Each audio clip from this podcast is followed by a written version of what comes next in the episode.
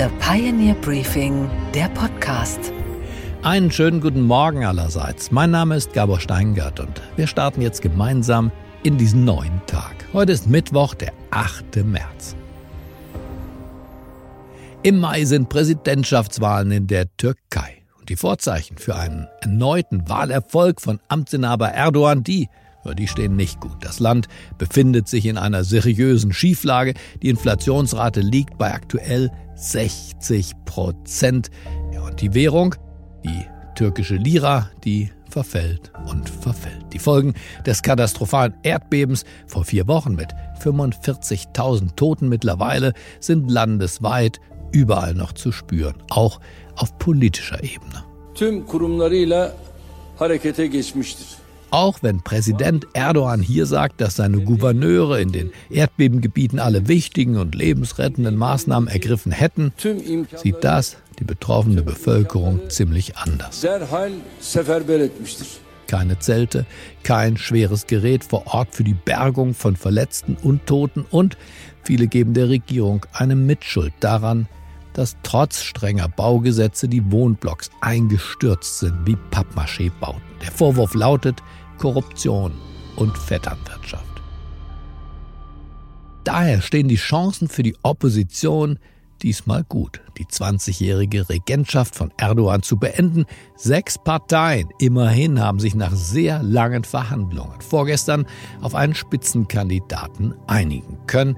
Kemal Kılıçdaroğlu, der Parteichef der CHP, der Partei des Staatsgründers Atatürk, hier vielleicht vergleichbar mit der SPD.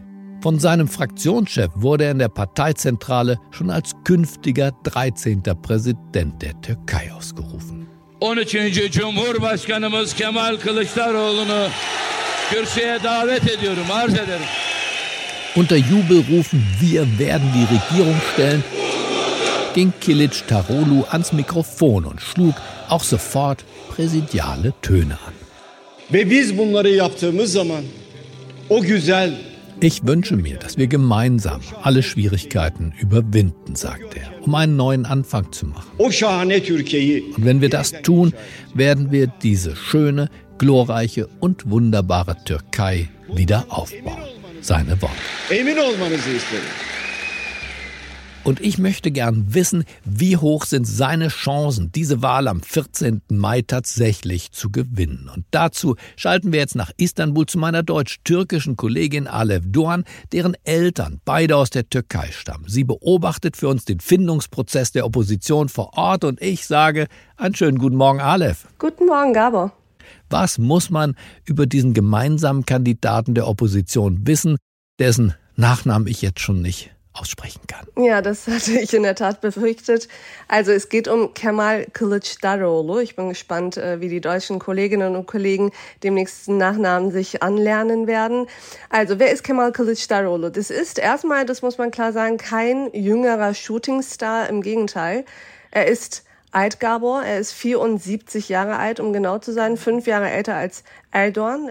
Und, und das ist in diesem Fall tatsächlich wichtig, er gehört einer religiösen Minderheit an, also der Minderheit der Aleviten. Das heißt, identitätspolitisch wäre der Fall, falls er tatsächlich gewählt wird, auch ein sehr, sehr progressives Zeichen. Er ist von Haus aus Bürokrat und das ist auch eins seiner größten Mankos. Er hat kein besonderes Charisma, keine rhetorischen Talente und seit er an der Spitze der CHP ist, das sind jetzt bald 13 Jahre, hat diese Partei gegen Erdogan noch nie eine Wahl auf nationaler Ebene gewinnen können. Aber das ist diesmal anders, sagst du, weil die Opposition insgesamt sich sozusagen hinter ihm versammelt, es keine weiteren Kandidaten geben soll, nur ihn, nur ihn gegen Erdogan. Ganz genau. Also was wir hier gerade erleben, ist wirklich, ich würde sagen, historisch und man traut sich gar nicht, es auszusprechen. Aber dieser Mann hat wirklich Chancen. Man muss sich vorstellen, dass sechs Parteien unterschiedlichster Couleur sich zusammen getroffen haben, sich zusammengesetzt haben. Dieser sogenannte Sechsertisch, der tagt seit etwas über zwölf Monaten bereits. Und die bilden politisch so gut wie alles ab, was es eigentlich so gibt. Da sind säkulare Kemalisten, da sind Rechte, da sind Sozialdemokraten, Konservative. Und hinzu kommt, das habe ich jetzt gerade bei diesen Hintergrundgesprächen, die ich hier führe, herausbekommen, dass die pro-kurdische HDP, die selber nicht in diesem Bündnis vertreten ist, nicht in diesem Oppositionsbündnis ist, aber gesagt hat, dass sie erwägen, keinen eigenen Kandidaten für diese Wahlen zu nominieren, sondern den des Oppositionsbündnisses, also Kılıçdaroğlu, zu unterstützen. Und sollte es tatsächlich so weit kommen, und ich muss hier den Konjunktiv betonen, weil in den nächsten Wochen kann alles Mögliche noch passieren, aber sollte es so weit kommen, dann sprechen wir ja de facto von einem Siebener-Tisch und eigentlich hat Erdogan dann keine Chance mehr. Das wäre wirklich eine Sensation, Aleph. Gibt es Meinungsumfragen? Es gibt Meinungsumfragen. Das Problem in Anführungsstrich ist, ist der, dass der Kandidat gar nicht so wahnsinnig beliebt ist und keine höheren Beliebtheitswerte hat als der Erdogan. Das hätten andere Kandidaten eher gehabt, wie zum Beispiel der Istanbuler Bürgermeister Ekrem İmamoğlu. Aber dadurch, dass die wirtschaftliche Lage, vor allem in der Türkei, du kennst die Inflationszahlen, die Teuerung der Lebensmittelpreise, die Gaspreise etc., das ist im Moment wahnsinnig, wahnsinnig viel, was da zusammengekommen ist plus die schreckliche äh, Erdbebenkatastrophe haben dazu geführt, dass die Stimmung in diesem Land, so beobachte ich das seit ein paar Tagen, ja, eigentlich äh, ist es fast zum Überlaufen gebracht worden und man möchte diesen Mann scheinbar jetzt wirklich abwählen und mit diesem Bündnis hätte man ein wahnsinnig breites Wählerspektrum einfach ähm, abgegrast. Ich bedanke mich, Aleph, bei dir für diese Einschätzung am frühen Morgen. Vielen Dank, Gabor. War gern dabei. Unsere weiteren Themen heute Morgen. Erik Guyer ist der Chefredakteur der Neuen Zürcher Zeitung. Im Interview fordert er eine Emanzipation Europas von den USA. Also es geht nicht darum, die Amis rauszuwerfen. Es geht darum, eine neue Form der Zusammenarbeit zu finden. Und Sie haben völlig recht, davon ist Europa meilenweit entfernt. Anne Schwed an der Wall Street analysiert die neuen Aussagen von US-Notenbankchef Jerome Powell und wir hören einen Bundesliga-Trainer, der beides kann. Fußball und die richtigen Worte finden. Außerdem sprechen wir über eine kriminelle Schönheitskönigin im Weinkeller. The end of history refers to the what I think still remains a question of whether that process uh, is one that can terminate, uh, whether that evolution, you know, finally culminates in a certain kind of civilization. You know, it's the right one, it's the one that fits human nature uh, in an appropriate way. Francis Fukuyama war Anfang der 90er der Star unter den Historikern. Seine Idee, dass nach dem Ende des Kalten Krieges die Staaten der Welt quasi wie von alleine in der Demokratie und in freier Marktwirtschaft enden würden und damit das schöne und finale Ende der Geschichte gekommen sei, das passte zumindest zum Gefühl des damaligen Zeitgeistes. Der Westen war euphorisch und auch selbst verliebt in die eigene vermeintliche Überlegenheit. Heute wissen wir, schöne Idee, toller Buchtitel von ihm, mehr aber auch nicht. Russland hat die Ukraine überfallen, China, Iran, überall autokratische Systeme. Die Demokratie hat es weltweit schwer und die Marktwirtschaft ja schon in Deutschland. Von heiler Welt also keine Spur, nichts zu sehen, die Geschichte geht weiter. Ich möchte darüber jetzt mit Erik Guya sprechen. Der Mann ist gebürtiger Schweizer, Journalist und die Koryphäe der neuen Zürcher Zeitung. Dort startete er vor drei Jahrzehnten als Praktikant und heute ist er der Chefredaktor so heißt das in der Schweiz. Er war in der Vergangenheit Korrespondent in Berlin, in Jerusalem und auch in Moskau. Er kennt Russland von innen und hat eine klare Botschaft an alle Europäer. Hören Sie selbst. Einen schönen guten Morgen in die Schweiz, einen schönen guten Morgen zu Erik Guyer. Guten Morgen, Herr Steingart. Der Westen ist auf seine eigenen schönen Worte hereingefallen. Das haben Sie gesagt bei Ihrer Dankesrede zum Ludwig-Börne-Preis. Wie meinen Sie das? Nun, der Westen hat immer gesagt, nach 1989, nun werde die Welt regelbasiert, es gelten Werte, wir haben eine Herrschaft des Rechts. Das sind alles solche Dinge gewesen, die der Westen selber geglaubt hat dass sich die Demokratien immer weiter durchsetzen, dass ähm, autoritäre Staaten wie Russland und China sich sukzessive dem liberalen Modell anpassen würden. Das heißt freie Marktwirtschaft, das haben sie zum Teil, aber eben auch dann Bürgerfreiheiten, Menschenrechte. Ja, und es ist anders gekommen. Und dann können wir natürlich weiterhin so eine Politik machen wie bisher und das alles ignorieren. Ich halte es für schlauer, sich darauf einzustellen und sich zu überlegen, was bedeutet das für uns. Da haben die Amerikaner eine Antwort für sich gefunden und die Frage ist, gilt die auch für uns? Wir äh, machen unterschiedliche Wirtschaftskreisläufe. Die westlichen Wirtschaften, insbesondere natürlich Amerika dann wieder im Zentrum dieses westlichen Wirtschaftskreislaufes und wir dekappeln, also wir, wir zerschneiden eigentlich unsere Wertschöpfungsketten mit China, mit dem Iran, mit Russland ja jetzt auch noch. Ähm, was halten Sie davon als Schlussfolgerung aus dieser Welt, die nicht so ist, wie wir gehofft hatten, dass wir uns zurückziehen auf uns selber und Handel und Wandel treiben mit denen, die so sind wie wir? Wenn wir das tatsächlich tun würden, dann wären wir bald ziemlich alleine. Denn wie viel echte Demokratien gibt es? Da können wir dann in Asien noch mit Südkorea ähm, und Japan Handel treiben. Aber mit wem sonst? Ähm, zum Glück, zum Glück bleibt es aber bei diesen Phrasen. Man sagt das immer, macht das Gegenteil. Weil jetzt schon angucken, Deutschland kauft Gas in Katar. Da muss man dann sagen, Wärme ist schon wichtiger als Werte. Ähm, also wir halten uns wiederum an die eigenen schönen Worte nicht. Ich glaube, man muss sich einfach aussuchen, mit wem man Handel treibt und in welchem Umfang. Aber Sie sagen dann ja auch richtig so. Also eine moralische Außenpolitik, sagen Sie, würde unseren Wohlstand eher vermindern. Wir ignorieren diese Sprüche auch der Amerikaner von Trump und von Biden und treiben Handel, wie wir es immer getan haben, mit dem, der uns einen guten Preis zahlt. Ja, und zu einem gewissen Umfang ist das unvermeidlich. Schon deshalb, weil wenn wir uns das Beispiel China angucken, für die deutsche Industrie ist ein, wäre ein Decoupling verheerend, nicht nur für die Automobilindustrie, die 50 Prozent ihres, ihres Einkommens in China generiert. Also das äh, wäre verheerend und es wäre auch falsch, weil wir haben dort partiell andere Interessen als die Amerikaner. Und ähm, von daher würde ich es für falsch halten, wenn wir da eins zu eins die amerikanische Politik kopieren würden. Und dann stellt sich halt die Frage, was müssen wir den Amerikanern anbieten, dass sie den europäischen Sonderweg etwa bei China tolerieren. Dieser Sonderweg ist ja noch nicht wirklich ausbuchstabiert, aber ich verstehe Sie richtig. Sie wollen uns sagen, ihr Deutschen, wir Europäer, aber auch ihr Deutschen, ihr seid nicht der 51. Bundesstaat der USA, richtig?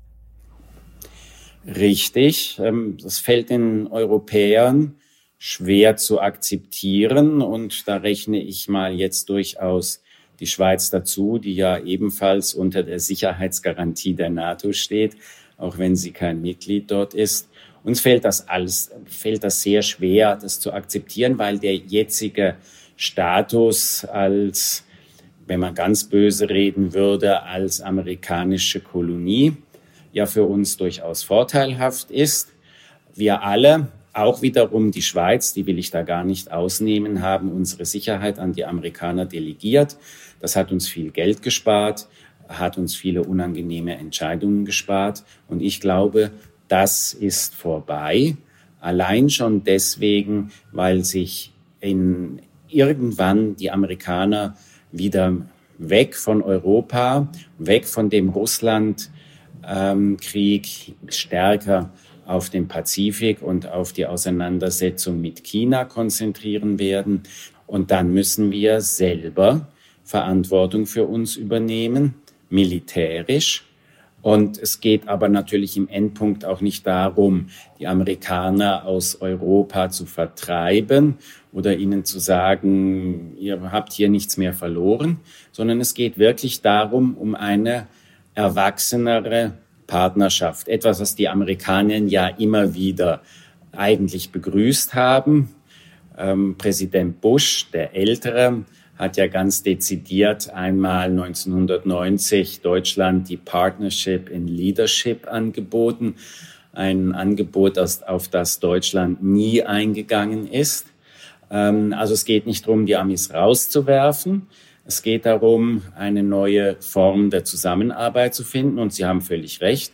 Davon ist Europa meilenweit entfernt, weil natürlich der Status quo immer noch recht bequem ist. Fällt uns dann auch im Konflikt mit Russland, der ja noch nicht beigelegt ist, eine auch europäische Sonderrolle zu, dass wir vielleicht diesen Frieden, nach dem sich hier alle sehnen, dass wir den äh, zumindest initiieren, vielleicht auch mit eigenen Unterhändlern, eigenen Friedensplänen befeuern müssen oder warten wir, bis die Amerikaner äh, mit so einer Initiative starten, wie wir es immer getan haben?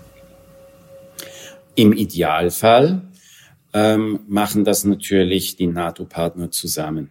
Das würde sich hier anbieten, denn der erste Schritt dazu, um die Ukrainer an den Verhandlungstisch zu bringen, ähm, ist, äh, dass man ihnen entsprechende Sicherheitsgarantien bieten muss. Und ähm, da müssten dann die großen europäischen Länder wie Deutschland, Frankreich, Großbritannien müssten dann diese entsprechenden Garantien geben, natürlich immer zusammen mit den USA, aber eben nicht nur allein die USA. Ähm, das wäre dann tatsächlich Schritt eins. Ähm, Russland, da sollte man sich keine Illusionen machen, kann man durch keinerlei Druck an den Verhandlungstisch, keinerlei diplomatischen Druck an den Verhandlungstisch bringen. Die Russen werden dann dort Platz nehmen, wenn sie es selber für richtig halten. Punkt. Das heißt, der Krieg geht erstmal weiter und wir müssen auch weiter Waffen liefern. Das steht für mich außer Frage. Die russische Doktrin der Armee, wie ich sie erlebt habe im ersten Tschetschenienkrieg in den 90er Jahren, den ich sehr intensiv mitverfolgt habe, auch in Tschetschenien selbst. Da lautet die, die russische Doktrin, helfen 1000 Granaten nicht, helfen 2000 Granaten. Und das heißt, ohne Rücksicht auf die eigenen Verluste, ähm, man führt den Krieg bis zur ja ziemlich weitgehenden Erschöpfung. Also ich würde mal damit rechnen, dass der Krieg auf jeden Fall das ganze Jahr 2023 anhält. Sehen Sie irgendwo in diesem Gemälde, in Ihrem Kopf, ein, ein sowas wie Licht am Ende dieses düsteren Tunnels? Irgendwann werden die Kämpfe natürlich aufhören. Irgendwann werden die beiden Kriegsparteien erschöpft genug sein, ähm, um einen Frieden zu schließen. Und darauf oder mindestens zu einem Waffenstillstand zu kommen. Denn, aber das wäre für die ukrainische Bevölkerung in der jetzigen Situation ja auch schon ein Fortschritt, wenn es wenigstens einen Waffen, äh, Waffenstillstand gäbe und dann wieder einen eingefrorenen Konflikt. Das wäre dann die Lage wie 2014.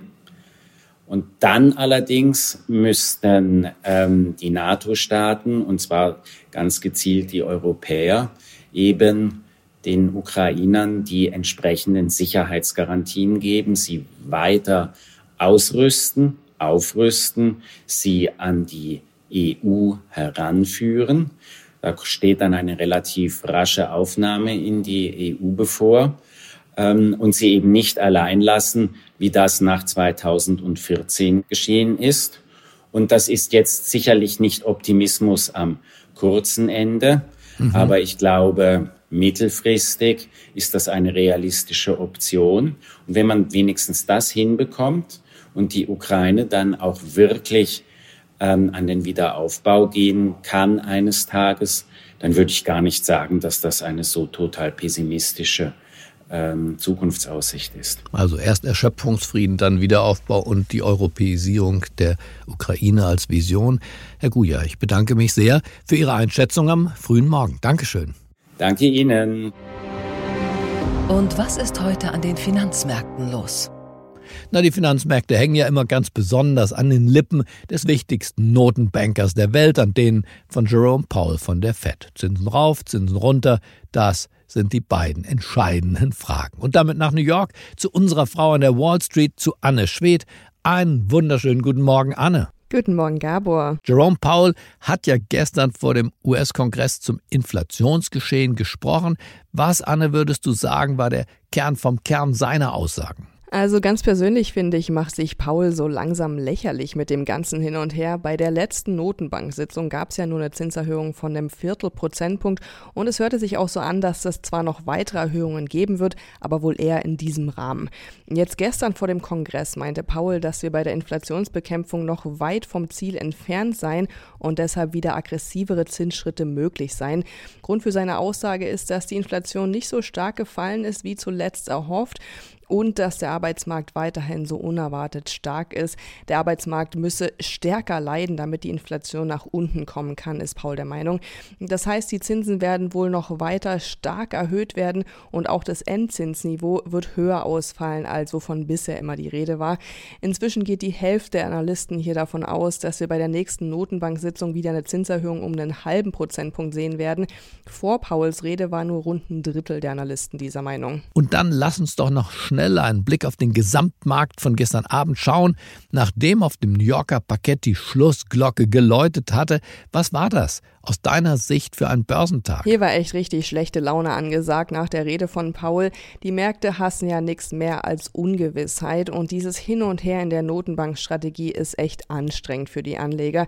Mit jeder neu angekündigten Zinserhöhung steigt nämlich die Angst, dass die nächste Erhöhung eine Erhöhung zu viel sein könnte und wir damit in eine Rezession rutschen.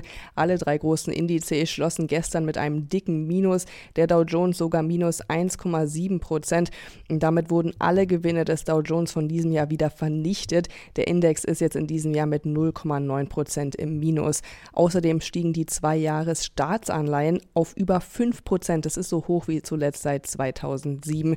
Also ja, gestern hier gefühlt Schlachtfeld und Blutbad an der Wall Street. Und was, Gabor, geht eigentlich gar nicht? dass alle immer denken, dass Christian Streich, der Fußballtrainer des SC Freiburg, so ein Raubein ist. Ja, die Pressekonferenzen mit ihm tragen oft den Stempel Klartext. Der Mann ist nun mal geradeaus, er sagt, was ihn nervt. Und das können durchaus auch mal die eigenen Zuschauer im heimischen Stadion sagen. Und nach 55 Minuten fangen einige Leute auf der Tribüne an zu pfeifen. Diese Leute, wo gegen diese Mannschaft pfeifen, weil wir einen taktischen Rückpass spielen müssen, damit wir irgendwo diese Lücke finden, möchte mir nicht bei uns habe. Ich habe keine Lust auf solche Leute, die alles vermiesen. Die sollen zu Hause bleiben. Wir haben keine Lust darauf. Wir sind nicht angewiesen auf, auf diese Pfiffe. Ich bin maßlos verärgert. Er nimmt gegen Häme, aber auch Superstars in Schutz, zum Beispiel Cristiano Ronaldo. Der Cristiano Ronaldo zeigt, das kann man doch, glaube ich, so sagen, gern seine schöne Muskeln. So können wir das sagen weil er ja so schöne Muskeln hat. Diese Muskeln hat er sich antrainiert. Das Problem ist, dass die jungen Spieler sehen diese eingölte Muskeln in irgendwelche Blättle und denken, ah ja, das ist so ein Showman. Natürlich zelebriert er das, aber das hat er sich alles erarbeitet. Und da werden die falschen Schlüsse gezogen. Und das ist ein Problem. Jetzt ist Christian Streich für seine Verhältnisse sehr, sehr ruhig und ehrfürchtig. Bei einer Pressekonferenz war das mit Blick auf den morgigen Abend. Denn da spielt seine Mannschaft in Turin gegen Juventus. Der SC Freiburg hat sich nämlich in der vergangenen Saison für die Europa League qualifiziert. Und da warten eben halt auch die ganz großen Namen. Was für ein Verein. Und jetzt spielt Juventus Turin gegen Freiburg. Aber das sollte man jetzt einfach dahin fahren und sollte sagen, Wahnsinn.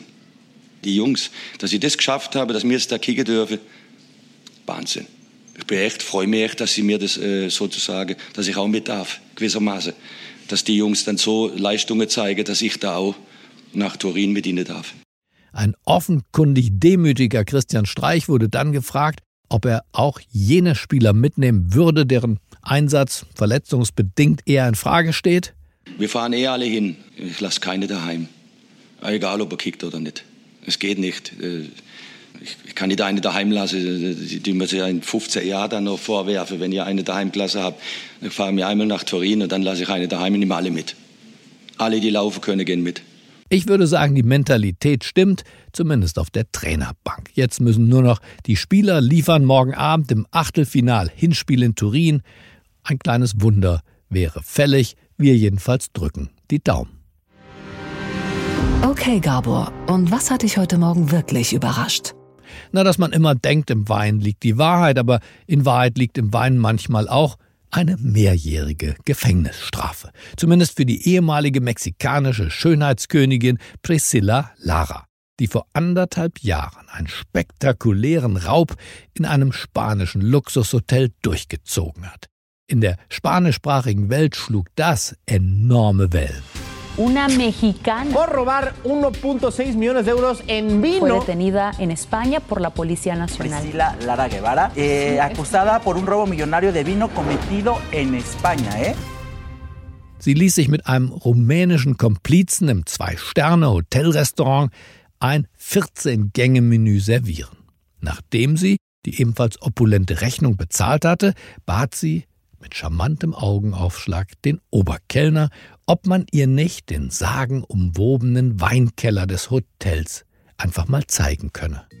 Der gute Mann wollte diese Bitte der hübschen Frau nicht abschlagen und dadurch wusste Priscilla Lara und ihr rumänischer Kompagnon nun, dass der Schlüssel zum Weinkeller an der Rezeption versteckt war. Also nachts schlich sich das Gaunerpärchen nochmal in die Hotellobby zurück. Man lenkte den Nachtportier ab und gelangte so schließlich in den Weinkeller. Und dort räumten die beiden die Regale ratzeputz leer, unter anderem eine Weinflasche aus dem Jahr 1806, die einen Wert von 350.000 Euro besaß. Klein aber fein, die Beute passte in zwei Reisekoffer, Gesamtwert 1,5 Millionen Euro. Nach neunmonatiger internationaler Fahndung wurden die beiden aber geschnappt und jetzt in Spanien zu insgesamt vier Jahren Haft verurteilt. Der Wein im Übrigen wurde bis heute nicht sichergestellt. Naja, neun Monate haben ja offenbar gereicht, um ihn entweder zu verkaufen oder im besten Falle ihn zu trinken. Die Schönheitskönigin als fröhliche Weinkönigin, ein schöner Gedanke.